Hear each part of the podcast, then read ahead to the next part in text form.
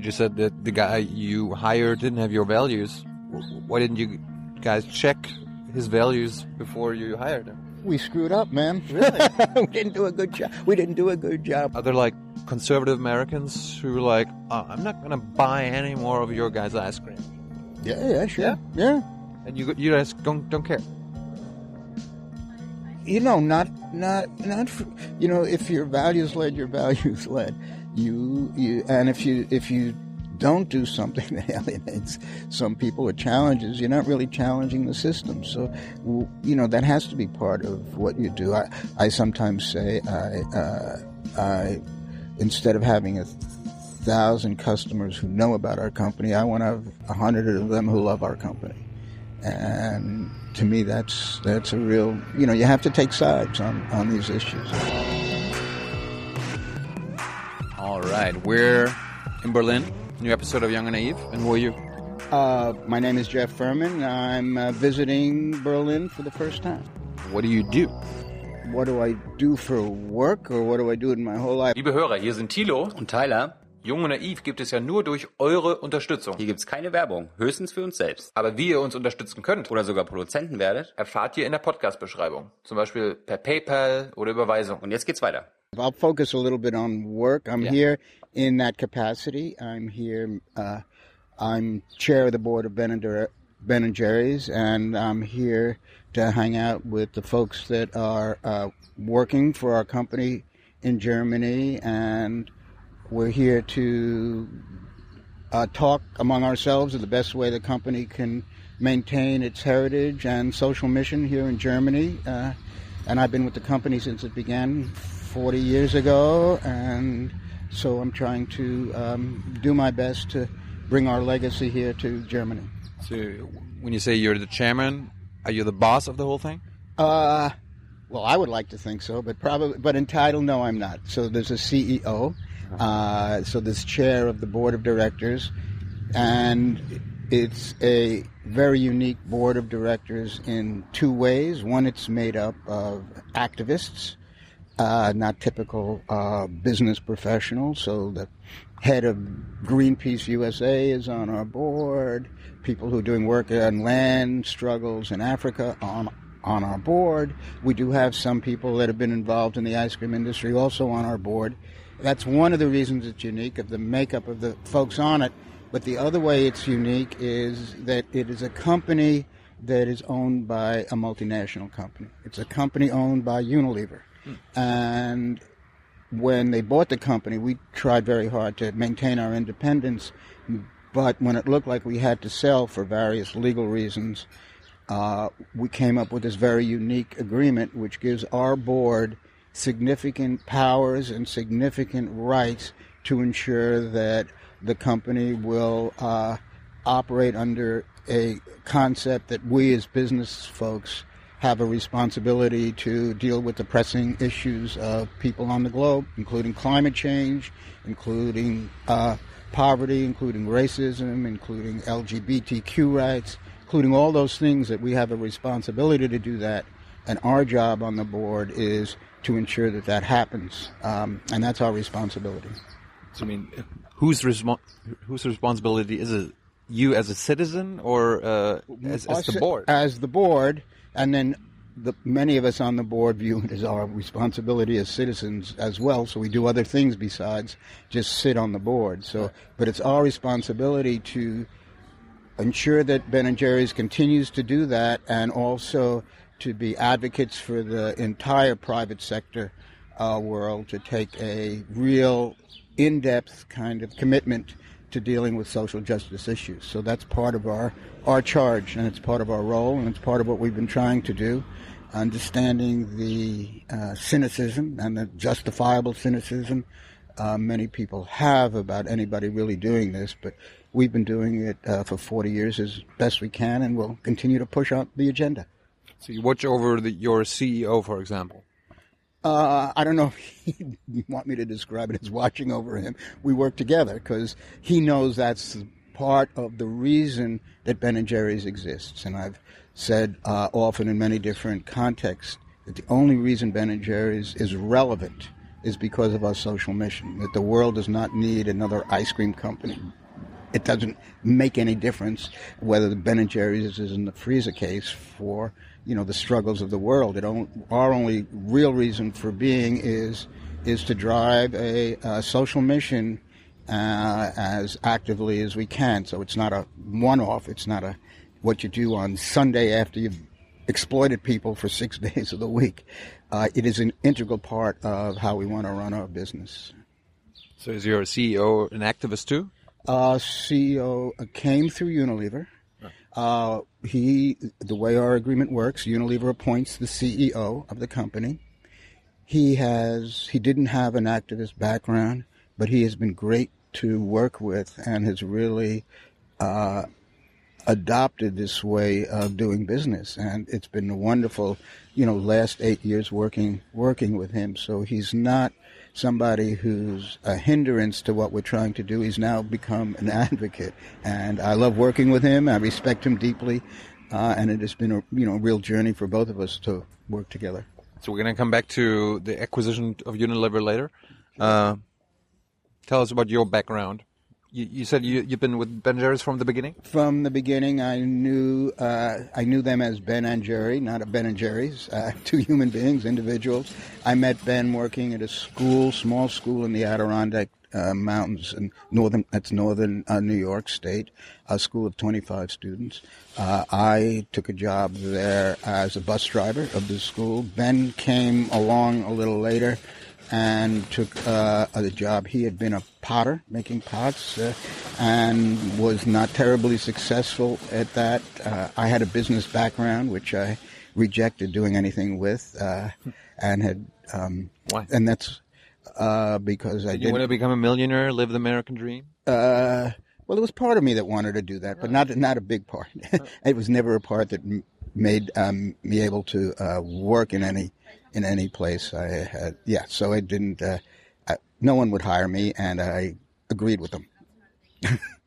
Did you uh, like after you left high school? Did you did you ever dream of becoming what you have become? Uh, absolutely not. Uh, so when I left high school, uh, ten days before graduation, when they threw me out. So, so there's a high school story. There's a college struggle story. I eventually got a degree in business, but I didn't use it. Why didn't you? Why did they kick you out from high school? Drinking. Yeah. Yeah, it was a private school. I'd been sent there on scholarship, and they kicked me out ten days before graduation. But four years ago, 54 years after they kicked me out, I was invited back to give the graduation speech, which uh, I did. So Did you tell uh, those students about your? I certainly mistake? did. I told the person who asked me I was going to tell them, and he's. I said you can uninvite me, and he said no, come, and uh, and I I went back for the first time. And the nice part of the story is he uh, he invited me to speak. Uh, I spoke, and then after the speech, when I, I don't, this is what they do in the U.S. They call each student up and sort of by alphabetical order, and you come and get to the diploma. So after 54 years, they gave me a diploma, and the diploma said, uh, "It's never too late." But you, you were still able to go to college without the diploma. They well, what happened was the uh, they didn't put it on my record, and that's why he, this person who ran the school didn't know that I had been thrown out. Uh, but I told him, and he, I said you can uninvite me. But the uh, so they didn't put it on my record if I didn't get in trouble over the summer. So I didn't get in trouble over the summer, and then I went uh, I went to uh, college. Uh, and then flunked out of college, but ended up going to a business school because I could get through, the, and the work was pretty easy, and it was located in Greenwich Village in the 60s. So that's where I was hanging out, and then getting involved. I started to get involved in political stuff around the Vietnam War. I was gonna ask and the civil. So I'm helping you. that, uh, and, and so I got involved in the in the anti-war movement and in the civil rights movement, uh, and workers' rights what became a big issue for me, and it still is. So uh, that was sort of my uh, coming out into, uh, or kind of figuring out who I was. It turned out I wasn't a, a student. Turned out I wasn't uh, a person that wanted to have a traditional job. It, it turns out that uh, kind of dealing with uh, human struggles is where I found my home. do most of your political um, um, views from the '60s still remain today? Uh, pretty much. Uh, you know, there there uh, a, a lot of a lot of issues I didn't know anything about. Uh, uh, you know, I've learned a lot about, uh, particularly LGBTQ struggles. You know, I, it was in Greenwich Village, and it was where they had the first big riots where uh, gay men were beaten up by the police, and I began to learn about a lot of different issues that I hadn't understood. But the but the essence of uh, what I now describe is trying to stand in solidarity with those who are marginalized uh, by our various societies. That means that they don't have the same rights and opportunities as uh, white men uh, are still a, a, core of what I'm struggling to do something with. I'm 73 and uh, my peer group is retired, but I still love what I do. So there I go. So when was Ben and Jerry's uh, founded, and how how did it come about? Uh, well, Ben and Jerry uh, said that they were going to uh, they wanted to open up a shop, uh, and they wanted to do something around food, and they ended up uh, first thinking about making bagels, but that was too expensive. they didn't have the money to do that, and then they hit on the idea of doing ice cream, and then they Ben asked me, he said, "You know something about business. Why don't you help us out?" And I said, "Ben, I don't know. I went to business school. That doesn't mean I know anything." and so, but I did help him out. We got we had to do a business plan, and we had to do. Uh, um, we, I got him a copy of a pizza parlor business plan, and we took out the word pizza. You had to white it out. That's uh, in those days, and. Huh. Um, and so we changed pizza to ice cream and number of slices to number of cones and ovens to freezers. And all of a sudden we had a business plan. And, but it was only going to be one store. It was never any vision of this thing happening. This, this was totally, the whole journey has been a fluke. When uh, was that exactly? That was, the store opened in May of 1978. So we will be celebrating our 40th anniversary next year. So the plan was for just this one, one store. store in Vermont. And the reason it was picked into be Burlington, Vermont was no particular thing, except that was the city that we could take some of the students that we worked with. And Ben and I knew the city because we, when you took students who wanted to go into town and wanted to go into a, a little, uh, you know, a city to go to the movies or have a dinner out or something, we'd go to Burlington, Vermont. And we said it was a nice place, and that was that's what it's why it ended up in Burlington. So but it, it, the place became so successful that you expanded. Uh, well, the journey was a little more complicated than that. Uh, it uh, the store they, they, they they had the store. They ran it for about three years, uh, and then they got burned out. They said, "Oh, we can't do this any longer." You know, and they had no idea how to keep records. Uh, you know, and and so they used to close the store every once in a while. We've closed today because we got to figure out what's going on. Uh, that was a message to the community, uh, and then they decided to sell it. And then in the midst of that sale, uh, which was about three years after it opened, uh, Ben changed his mind and said, "You know, I'm going to keep it And It's when he asked me to get more involved, but keep it under the idea that we're going to run this based on our values. What the heck? I mean, why not try? Why not see if it'll work? Who knows? Right. And we weren't as clear in our articulation of those values and what we were doing, but it just felt like, you know, we have these 60s values, we have these things that, that we believe in. What's the rule that you can't have that be part of your business? We, we didn't know that there was a there was no rule. It was right. just that's the way the private sector operated, and we were just going to operate it differently. So the first thing we did is we had to raise some money um, as to sell part of the company to the community, which was Vermonters, so that they became part owners of it. And then all everybody said, oh, "What a brilliant idea! Your people who own it are actually your customers." Oh, that's so clever! and of course, we, you know, we, we just kind of realized it after. Oh, that was a really good idea. And we were told we couldn't do it. That we told it wasn't even going to work. And we were told it was uh, not even legal. But we ended up finding that it was legal and we ended up doing it, and it ended up turning out to be successful. And uh, you know, that was just sort of the beginning of, of trying to run this company differently. But uh, when people came to the store, they could only buy the ice cream there, and not like you didn't like now. No, there was no pints. It was just there, and then the next expansion from there was uh, Ben had an old station wagon, and we put some of the ice cream in the station wagon in dry ice and drive it to a few restaurants who agreed to put uh, serving Ben and Jerry's ice cream, and, and you know, and that that became the expansion, and then eventually into into pints, uh, and now in 35 countries. So you, when you when you said you, you sold part of your company to uh, people in Vermont, mm-hmm. I know one famous guy from Vermont. That's Bernie Sanders. Right. Did, did he buy a stock? You know, I I don't know if Bernie ever bought some stock. I know Ben knows Bernie pretty well. Uh, You- I, do you know him? I have not met Bernie. I just know of of that, and I know Ben and Jerry were uh, deeply involved in uh, his campaign. Really? Yeah, yeah, they did. Uh, they did. I don't know if you ever heard of what Ben did. This flavor called, uh, which is not related to Ben and Jerry's because we don't take, we don't just tell people who they should vote for. But Ben did. So he took a flavor of ice cream, which was came out of the concept of the Occupy movement, which was the one percent. So have you heard about this flavor or know what it No. was? So I'll just describe what it was. It was uh, a uh, this is a pint of ice cream and on the top was uh, uh, about you know an eighth of an inch of chocolate in a and just a rim and, and about there, and it was called Bernie's Yearning. And he open you open up the flavor, and then you take your spoon in the back of your spoon, and you whack the chocolate, and you break it up, and you spit it around, and the chocolate represents the one percent. But under Bernie's Yearning, the one percent would be would be incorporated in the whole flavor, so that the chunks of chocolate would be everywhere, would be equally distributed, and not just on the top for the one percent. Huh. Yeah.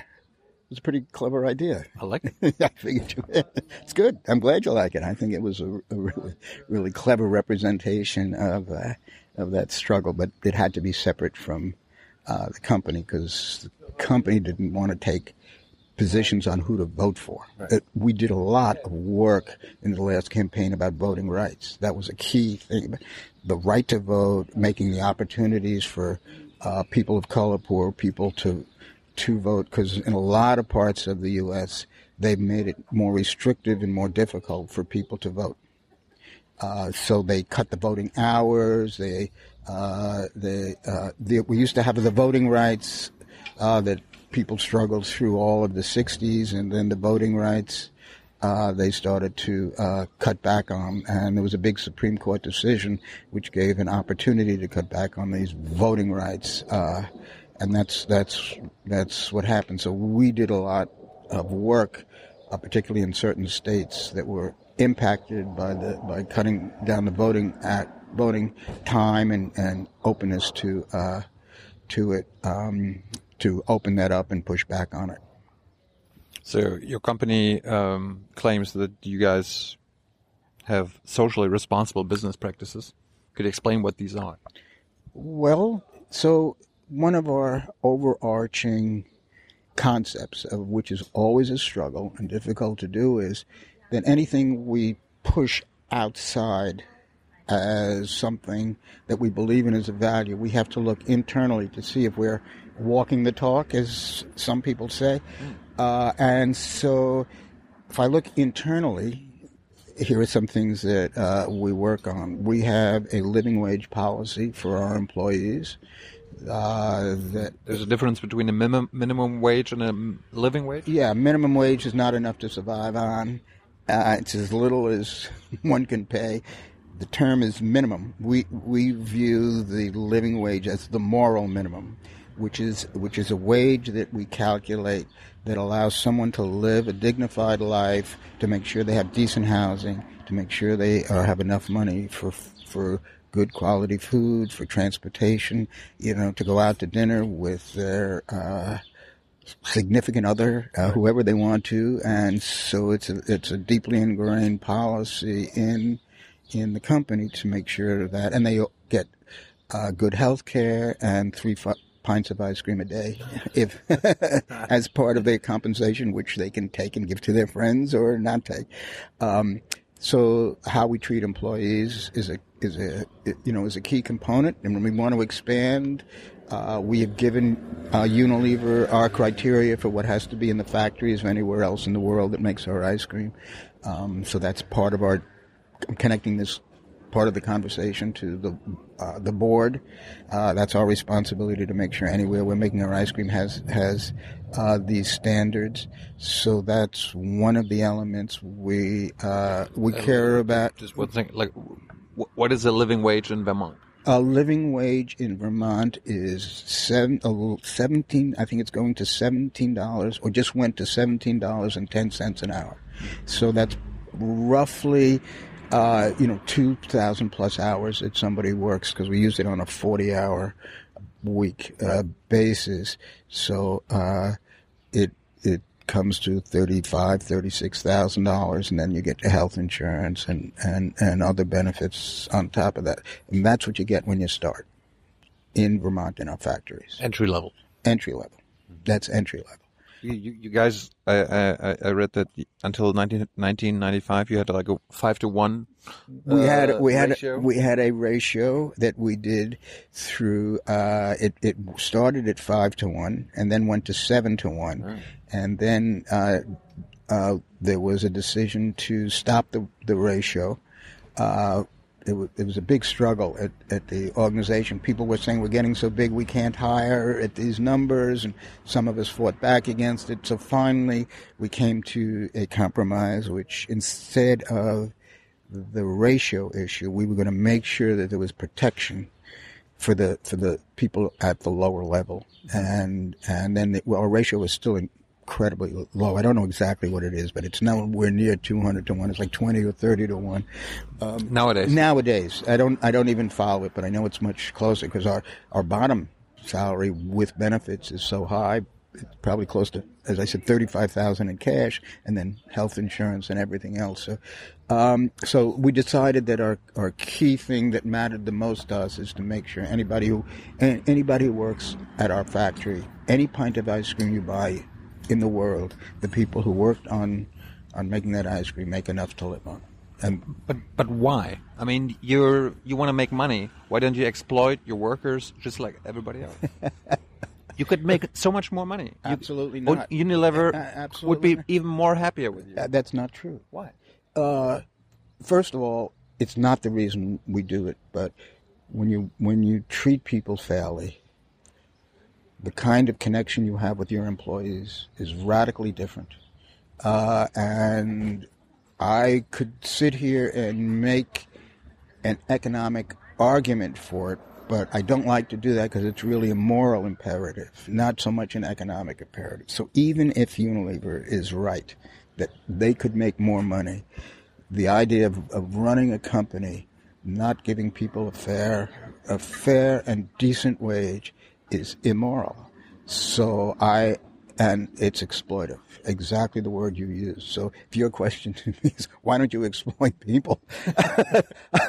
I, I hope that's just because we're getting to know each other. and it's not a real, it's not a real, uh, you know, it's, it, it's, it's, it should be a, a provocative question to a lot of the private sector. That, that is, uh, and, and there's no reason not to make money. Our company is very profitable. yeah. Yeah, yeah, we make, we, Although, although or despite you guys uh, paying your workers a living wage. Uh, my answer to you, it's because we pay our uh, people a living wage, not in spite of. I think the thing is, oh, they could do they could do the numbers, and they say, well, if you paid your people the market rate, and I could do it on a piece of paper, but they'd forget all the fact that we fact that we don't have the turnover. We have people who care about the product that gets made. There are a lot of other factors we that we don't have to deal with in in a company because that's that's what our company tries to stand for. And and so all this was my first this question about living wages was my first response to uh, you know how our company tries to internalize the values. The other the other things we try to do also is um, to to make sure that we are fair traded to make sure we're non-GMO, to make sure, and we're trying to figure out and learn how we can be impactful in our whole supply chain. So everything we do and everything we touch, that you know, are we are we respectful and, and you know not trying to pay the lowest price to somebody else who we buy supplies for. So we already do pay premiums to our farming community. Uh, that you that are more than you would have to pay because the struggles of, of small farmers are real, and so we are trying to work with many of our small farmers in Vermont uh, to help them get the best practices on there. And sometimes that costs more money, and sometimes it's our responsibility to look out for our suppliers. How many how many people work for Ben and Jerry's worldwide? You know, I don't know exactly. Well, I would say around five or six hundred. But some people, because of the complications of Unilever, actually work for Unilever, but they're working on Ben and Jerry's, and I don't pay much attention to to that. But and, uh, so in Vermont, you know, we probably have about 300 that are working in our factories. We have two large ice cream factories in Vermont. So the, the number of people, I, I really don't know, and it changes all the time depending on who's writing their paycheck. Do you, uh, does Ben Jerry's um, produce ice cream in Germany? It doesn't produce ice cream in Germany. Ice cream in Europe is produced in the Netherlands in Hellendoorn. Uh, but some of the ice cream also gets shipped from the U.S. But Hellendoorn, Hellendoorn is now a dedicated uh, factory to Ben and Jerry's ice cream. So you said you made the business plan in 1978. Did were there like disagreements among you guys about among you, Ben and Jerry? Like like who came up with the idea of a living wage and all that? Me. And as a matter of fact, a little story about that is the because it was a big issue for me. But the living the so when the company was bought by Unilever in the negotiations, I was part of the negotiations. As I said, we didn't want to sell, um, and and it was an eighteen month struggle and debate. But when it was finally looks like we were going to sell to Unilever, I was sitting at the board and I said, I'm going to go ask Unilever for one more thing. It's all right for everybody. And everybody said, Oh, we're almost done. They probably, what is it? And I said, Well, it's about a living wage commitment. And so I, uh, I said, let me go ask. It's meaningful for me. And they said, okay, you can. And then we were up in these fancy law offices, you know, and they're in one room caucusing and we're hanging out in another room. And so I went into the other room and I, they said, you know, I asked if I could come in, and yes. I said, "What is it?" And I said, "Well, I, I, there's something that's important for me, uh, and that is that in this agreement that we're going to work on, that it have a commitment to paying a living wage." And and, and Unilever was like, what the fuck is he talking about? Uh, What the fudge? Uh, well, they they were they were uh, yeah. This is I would never have said that. No, this is but this is the uh, yeah. This this uh, they asked me the question. It was pretty much they were pretty burned out. They were struggling along with this. They asked me the question. They one they said, "Is this uh, is this the last thing?" and I said, "Yes." Uh, it is, as far as I, I know. And they said, Is this a policy you now have? And I said, Yes. Then they said, Okay. And then, uh, because I was feeling a little feisty, I said, Well, you know, if you don't do it, somebody has to be able to challenge you or sue you. And so I said, I, I uh, would like to have standing, legal standing, to be able to do that. And they agreed to that. And then I guess they must have been tired. I said, you know, look, I'm just a guy on the street, you know, that I can't sue you, Unilever. I said, would you pay my legal costs? and they said yes. so so in case you need to sue your parent company, Only on the living wage issue. Okay. It's not a broad. It's not a broad base, but I do have those. Uh, I do have those legal legal rights, of which I am. ga- You know that are, now I share with somebody else, and somebody will continue. But but we pay a living wage, so it's not even it's not even an issue. They have a, we have a great formula. It it it really takes into account pretty much, you know, the the general needs that an individual individual would have to uh, you know to meet their uh, life basic lifestyle that's fair and, and decent and dignified. So let's talk about the Unilever acquisition. You you said over and over again that you you guys didn't even want to sell. Right. Why, why didn't you just say no? Because we were a publicly held company, and there was pressure, legal pressure to sell. Uh, we we had been struggling along as we grew. It it was very very clear that we didn't have anybody to really run the company. We couldn't run the company. I don't. I have no ability to run a, a company. No interest in running a company. You, you could have hired uh, someone who knew. We that is true, but we couldn't really. We didn't really at that time. We weren't able to find somebody who knew how to run a company and had the same values that we did, and uh, were willing to actually do it. So we tried. We did a a, a huge search.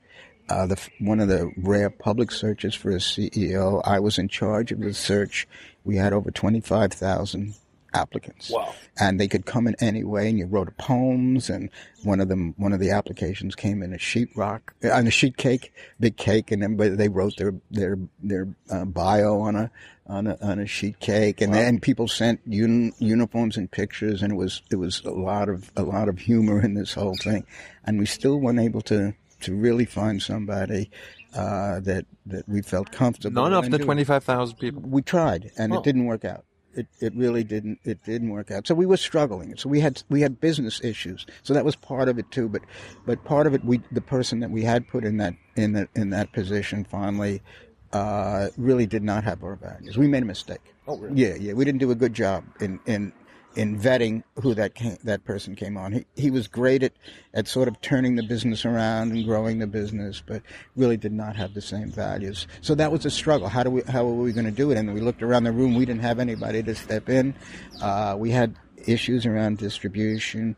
Unilever uh, wanted to have its, what's called a super premium ice cream. So they were either going to come out with one or buy us. So there would have been another big one in the marketplace. And then the legal thing is that we were a publicly held company, so there was a lot of pressure uh, from the stock market people, and so and and we became publicly owned because uh, you know, 20 some odd years ago, we had sold part of the company to the community and they, and they had sold some of their shares. And so we were traded on the exchange and, and, uh, so, so that's kind of, uh, we were, we kind of felt forced to do it. You just said that the guy you hired didn't have your values. Why didn't you guys check his values before you hired him? We screwed up, man. Really? we didn't do a good job. We didn't do a good job. We were pretty burnt out. Uh, we didn't do a good enough job. No, it's true. Uh, you know, that's that. was- You know, that was the beginning. That that was sort of the end, rather, of a chain of events of things that that we made mistakes on, and so that that became a, a place where, you know, that it was that that and and part of our board wanted to to sell it and. We didn't have the ability to say, well, we'll run it because we, we, we knew we couldn't do it and it wasn't, that wouldn't have been any good. And so when we came up with the sales agreement, uh, we had the hopes. I had very little expectations that it would really happen, but with, with hopes that we're giving ourselves a chance to maintain our mission because that's what we cared about. It wasn't running the company that meant something to us. It was having a company that ran like this. And if we could continue to do it under this other mechanism, we were willing to try it.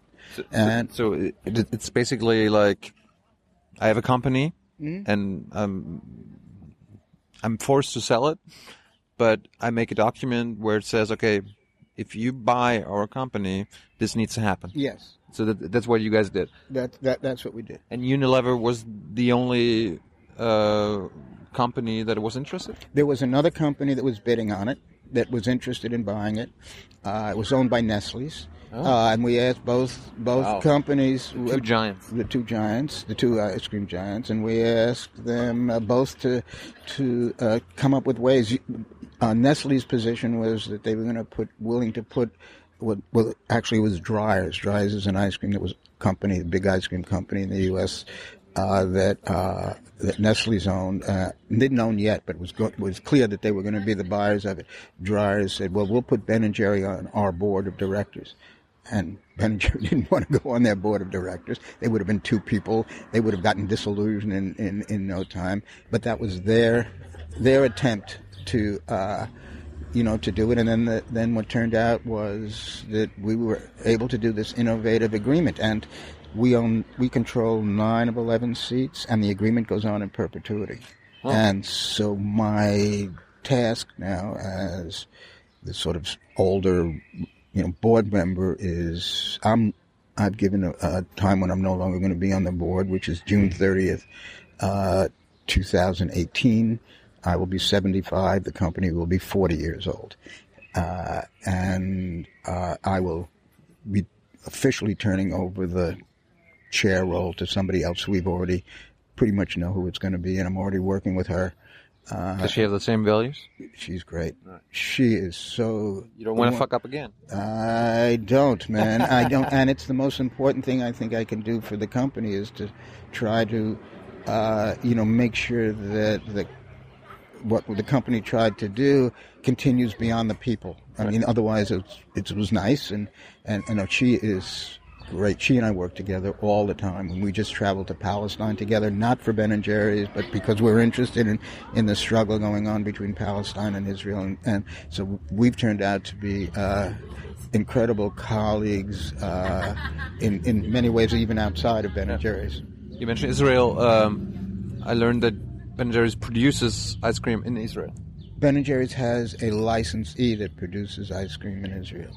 Uh, it's different than Ben and Jerry's. We don't do that. We license something back in the 80s because uh, Ben met somebody, an, an Israeli person, at a, it was either a bar mitzvah or a wedding or something, and he's and they said, "Oh, I'd like to open up Ben and Jerry's in Israel." And then Ben said, "Talk to Jeff," and he came and talked to me, and I said, "Well, that sounds interesting." mean, and it was no no political context. It wasn't it didn't have the awareness of the situation as as it now exists. So you visited Palestine. There were reports of complaints that you guys uh, sell ice cream in the occupied territories. Yeah, yeah. There, there, there, uh, the, there were complaints. We do not actually sell ice cream, but there were complaints that our ice cream is sometimes available because it goes through a distributor, but the, the ice cream isn't really sold there. It's about two percent of the of the guy's sales uh, there, but we. We we can't stop it. We have this agreement, and it's not it's not much. So we're really not selling in in all the occupied territories. Uh, but I know people are concerned about it and legitimately concerned about it, and so. But we are uh, dedicated to uh, working with the Palestinian farmers, and we buy almonds from uh, Canaan, which is a fair traded organization, in Jenin, which is in the northern part of of Palestine. And I've been there three times. I was originally invited to go on a trip. The way I got engaged in the issue, to understand it, was being invited on a trip uh, with civil rights leaders who were in their about five or ten years older than me. So the trip was half, about twenty people, half of them civil rights leaders, and half of them uh, uh, Jewish people on this on this incredible trip to to Palestine to to you know learn about the situation and sing civil rights freedom songs with the Palestinian people. So back to the acquisition. Yeah, back to the acquisition. 2000. What happened? Like, how did the company Ben Jerry's Yeah. change after Uni- Unilever owned it? Uh, well, it it's you know it went through uh, some struggles with the board and Unilever in working together because you can sign an agreement, Right. but implementing an agreement, you know, nuancing it and understanding how best to work together took took a bunch of years, and so that that was uh, you know a bit of a struggle, uh, and then uh, and then after uh, about you, after about eight years of that, so Unilever's really owned Ben and Jerry's now for 17 years, 18 years. Uh, we ran the company for 22 years or something. It's pretty close to half and half. So it took a while to really figure out how to how to work together when we had this agreement. And the interesting part of our agreement that I've always felt of why we're working so well together now is because it uh, the agreement goes on in perpetuity and we're forced. There's no separation. I mean, you, you you can't even get a divorce. I mean, it's, the- it's it's not like we can take half the company and go run it, and they can take the other half or something. It's we have to we have to work together. So that has that has required us to uh, to you know build this understanding, and it's interesting. You know, have the activists and then the Unilever folks and and the Unilever folks learning about our business, and it's been a pretty uh, a surprisingly uh, interesting road. And as I said, I feel so privileged to be working with the CEO now because of, of the values he now brings to our business, and and it's this is uh, this feels really good to me, and I, I'd be I'd be straight up if it wasn't. I mean, you, you keep you keep repeating that you guys are activists, and I kind of imagine myself, or imagine that the Unilever guys, are, like, are the capitalists, like who want to make as much money as possible. Well, I, you know, Unilever is a publicly held company. Unilever will operate differently, uh, but Unilever is beginning to, uh, you know, to get more engaged in, in the role of the company. They just bought Seventh Generation, which is a company in Vermont that deals with sustainability issues. They see it as a, you know, as a way that uh, many young people are, are relating to uh, with and how they buy their products and what they like. So there's been a you know a good learning curve for them, and uh, the and here's the interesting, most interesting thing is Ben Jerry's is highly successful financially, despite paying people well. But I say because of that and because of all the things uh, we're doing, it's a highly successful uh, company financially. Talk numbers. Well, uh, the numbers uh, that I know, uh, we have been growing at double-digit rates uh, since for about the last five years, which is pretty amazing for a 35-year-old, what is then 35 now, almost 40-year-old company, uh, growing even in the United States, where we've been in the in the in the market. Uh, we've come out with you know new products, and it um, it, it, has been a great return on their investment. Probably, although I don't know all the exact numbers, probably you know the best return on an investment, even though we're a small part of Unilever, that they've ever done and, and bought with a company. So Ben and Jerry's is not struggling along financially. The odd thing with all the, I mean, that's the amazing thing of all this of all the stuff that we're doing is actually helped the company financially. Hmm. The the so, but what if the learning from that is you can make more money by doing this, you will fail. And that's, I think, the struggle that people have to understand because people will see it uh, for the hypocrisy that it is. If you do it for that reason, even though that happens sometimes, but if you do it for that reason, then you will fail. So it's kind of a, a paradox in a in a sense. Did you guys ever make a huge, maybe financial mistake in the last uh, 15, 20 years that almost cost you the company something? Uh, no. Maybe like a wrong um, product or something. Oh, we've done yeah, but but you, yes, we yeah. make we make plenty of mistakes. Uh, the uh, but they've never been anything of of a big magnitude. We did make a, we did have a financial struggle before the company was sold. When we built a plant, uh, and we were way, way over budget, and it was a, that was the shocker for us, and that began began the journey to become quote unquote professionally managed. I, oh boy, we better get these guys out of here. They don't know what they're doing, uh, and it was you know uh, the fault of our organization, fault of some of us. Yeah, it, when we built that plant in the way way it went and so that was the first year we ever theoretically lost money because uh, we had to fix the, the plant to make it work. Um, but we have we have not made uh, any any those kinds of kinds of mistakes. Even though we've taken specific positions on stuff, and some people said, "I'll never buy your ice cream again." I was gonna, I was going to talk about that. Like, um, yeah. I mean, you you mentioned that you um, stand up for LGBT rights. Yeah. LGBTQ rights. Yeah. Are there like conservative Americans who are like, oh, I'm not going to buy any more of your guys' ice cream. Yeah, yeah, sure. Yeah. yeah. And you you guys don't don't care. You know, not not not for, you know, if you're values led, you're values led.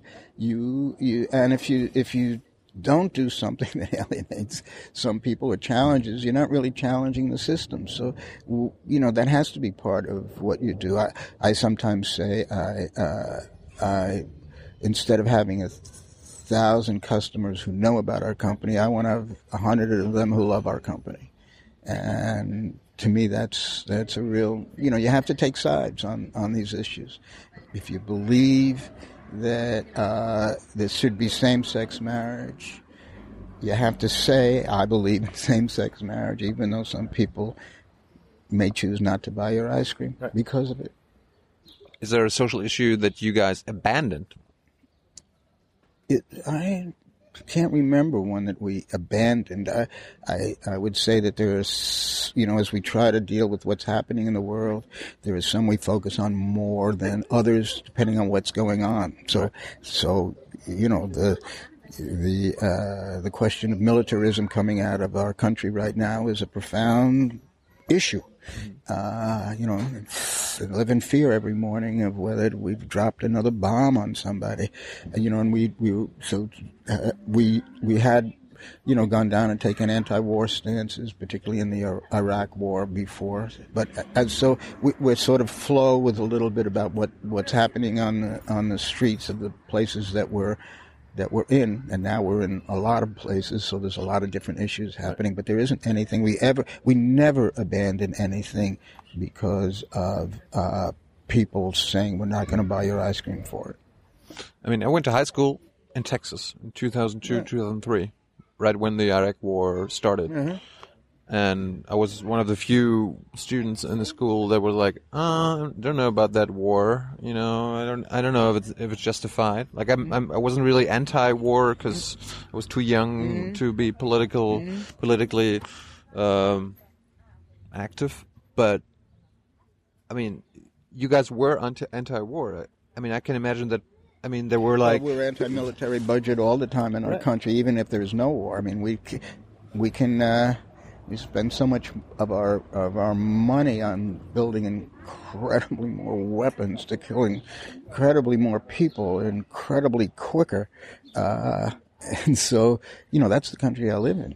That's the U.S. That's the country that's, if you look at its history, is usually at war. We don't know not being at war. That's a rare moment in our history when we're not at least fighting one war. We're now fighting several. Are there like uh, special flavors, or is there like a new flavor coming out, like the mother of all ice creams, you know, or mother of all flavors, or uh, a drone flavor or something? I know it would be nice to drones. That's a whole other topic. No, I don't think we've got a flavor that I know in the pipeline about uh, about our anti-war, uh, st- you know, stances. We uh, the best we're doing and closest thing is probably coming out with a flavor honoring in the U.S. honoring Bob Marley. We did have a flavor in the U.K. about it. Now we're expanding that. to- Marley. Bob Marley, uh, you know, One Love, you know, and so, uh, yeah, so we will honoring the Bob Marley family, and that'll be coming out in the U.S. And that was out in the U.K., and then we worked with the Bob Marley family to, uh, to, you know, to provide uh, resources. They took a royalty and provided it for Jamaican young people to to uh, use the arts, which arts and, and that music and arts uh, to use for social change. And actually, I was. I was able to go to the camp in Jamaica as a, you know, one of the tough jobs. Right, right. I had to go to Jamaica with the person that's sitting over there, uh, Carrie, and uh, we were in Jamaica uh, with the 40 young people uh, with, at this camp. Uh, I I said some representative from Ben and Jerry's has to go, and I said I'm willing to go in February to Jamaica and hang out in Jamaica. See, It's it's tough work, you know. It's, this this business world is tough on you. Since you mentioned Bob Marley, is there ever gonna be like a cannabis flavored ice cream? Uh, I right now it is uh, not even in the planning stages. Uh, Is it possible? Is it? I, can- can it be done? I assume it can be done. You know, if you can make, if you can put cookie dough into ice cream, I assume you can uh, put cannabis into ice cream. But it is not, you know, it is really not something uh, that I've seen on our uh, agenda as Right. as as as coming up. Uh, I was just curious. yeah. No, I uh, I understand. That's a it's a legitimate question. I hope uh, if there was, you might choose to uh, try some. Just uh, you know, Whenever I'm in Colorado. yeah, yeah, well, wherever wherever you're comfortable. So I'm also a big fan of genetically modified ingredients. Ah. What what why do you guys don't have that? Why don't we have that? Uh, essentially, the uh, the reason the reason is one. There's the question of the health.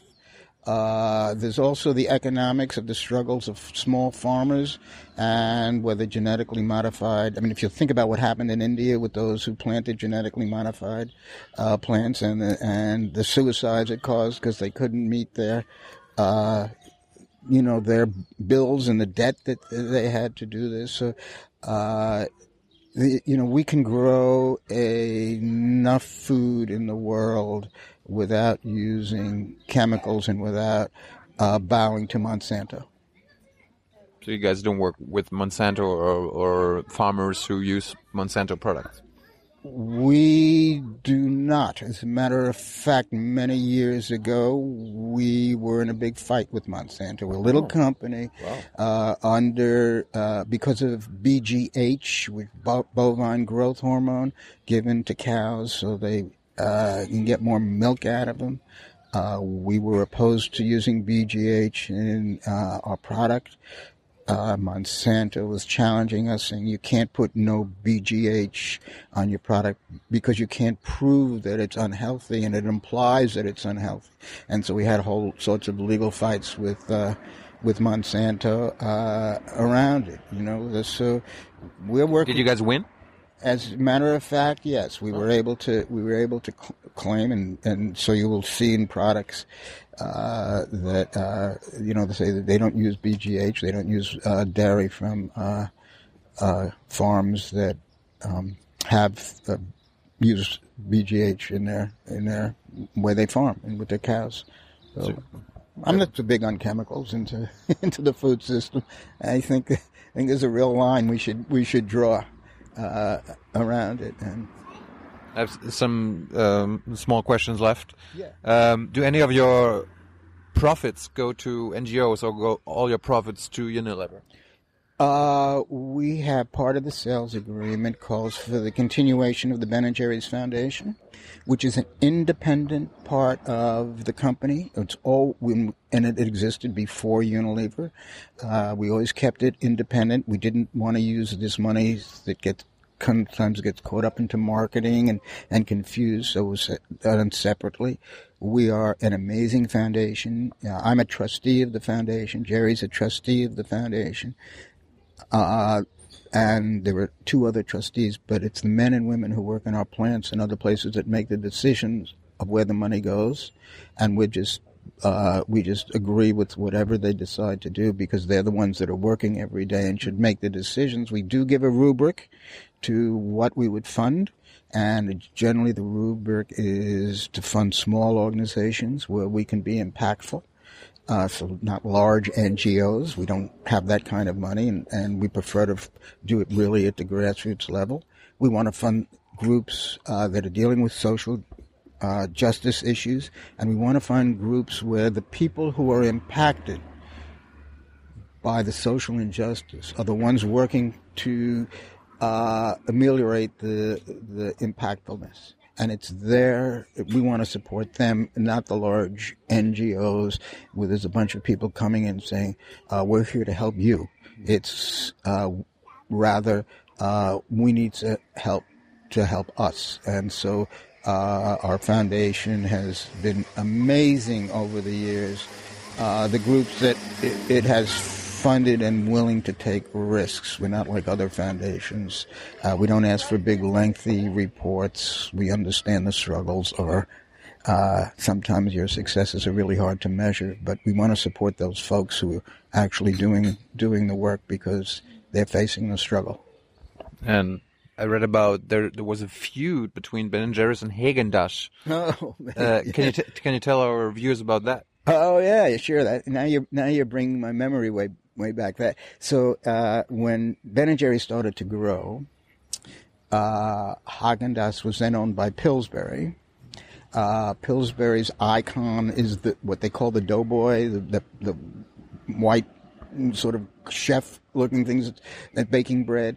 Uh, and Haagen Dazs had told their distributors, the people that the ice cream from the factory and brought it to the supermarkets, that if they carried Ben and Jerry's, they would stop selling them Haagen Dazs. And Haagen Dazs was much bigger than we were and much more powerful, and the distributors would have had no choice.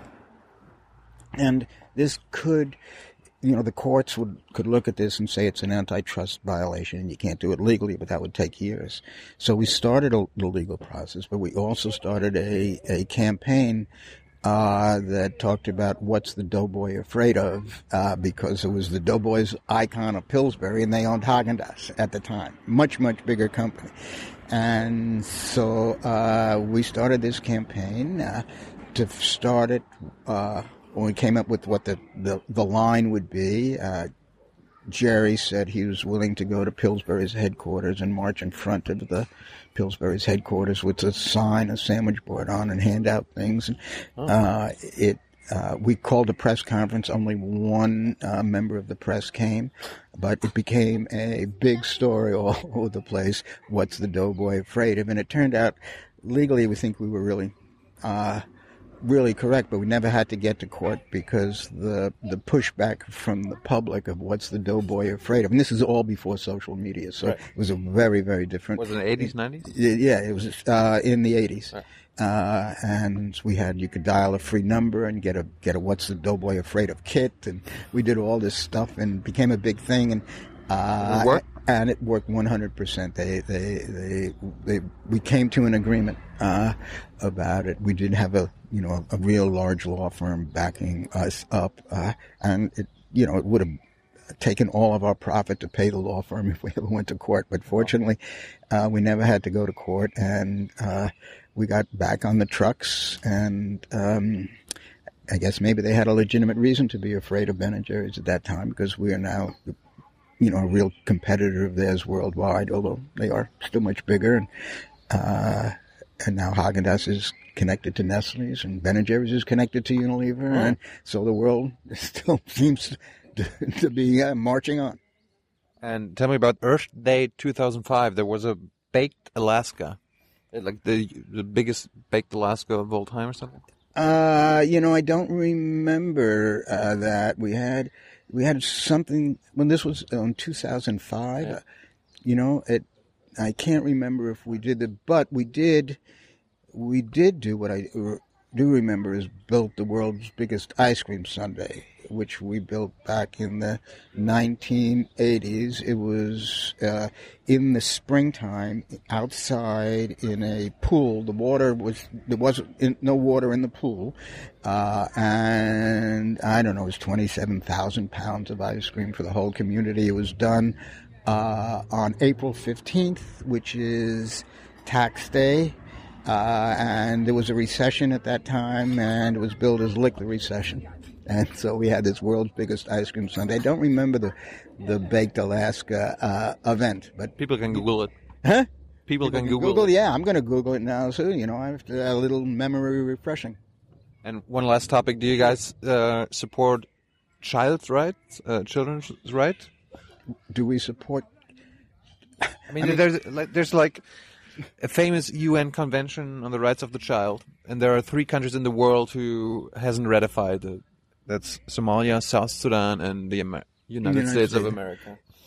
It is an obvious thing we would support. We have not been asked to support. I don't think we have a formal resolution on the board. I, a- that we- I ask you now to support it. I completely.